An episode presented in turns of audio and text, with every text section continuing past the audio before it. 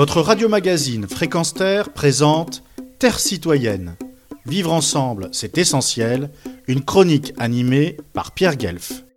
En ce premier jour du printemps 2023, le 1er mars donc, j'ai assisté à un fabuleux moment de fraternité universelle dans la grande librairie sur France 5, avec comme invité d'Augustin Trapenard quatre auteurs Eri Deluca, Marie Charel, Mathieu Ricard et Cyril Dion sur le thème de Repenser le vivant.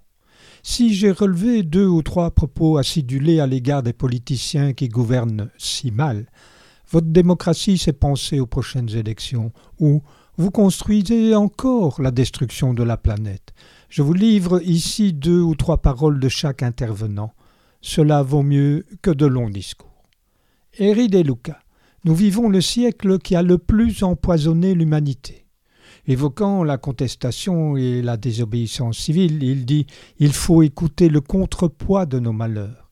Et la vie se fonde sur la fraternité mutuelle. La justice est d'abord un sentiment, pas une loi. Et comme un testament, j'ai été révolutionnaire, un ouvrier, un résistant, et en faisant tout ça, je fais un acte de réparation de l'histoire.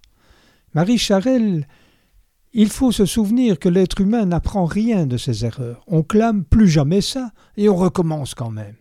Ce constat de la mainmise des lobbies immobiliers dans les villes managées par des élus mangeant dans leurs mains, on n'a plus les pieds dans la terre, on les a dans le béton. Et cet appel, le vivant, c'est l'homme, la nature. Il y a une interdépendance qui se détruit. Or, la lumière résiste. Trouvez-la. Cyril Dion.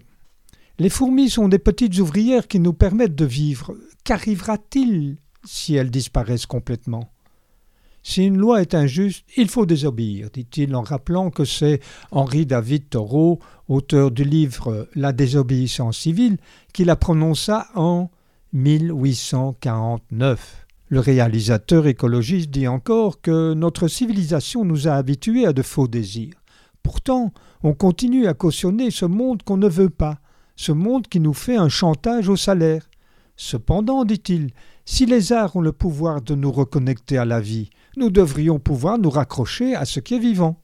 Pour cela, il faut s'engager à son instar, et pas jouer la politique de l'autruche ou la négation pure et simple. Si on coupe un arbre à côté de chez vous, cela vous touche, pas une forêt entière au bout du monde.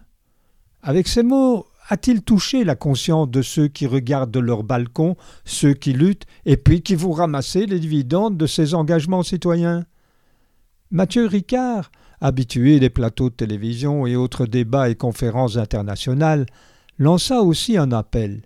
Ne détournez pas le regard. Si vous êtes émerveillé par quelque chose comme la nature, vous n'allez pas la détruire, non? Et cet autre constat. Le principe du marketing est de faire aimer aux gens ce dont ils n'ont pas besoin. Or, il est trop tard pour être pessimiste. Dès lors, la vraie justice, c'est la force de la vérité. Celle qui rassemble de plus en plus de gens s'érigeant contre les lobbies et politiciens qui, contrairement à ce qu'ils nous serinent, ne désirent pas notre bien-être, mais bien alimenter leurs comptes en banque. Retrouvez et podcastez cette chronique sur notre site fréquenceterre.com.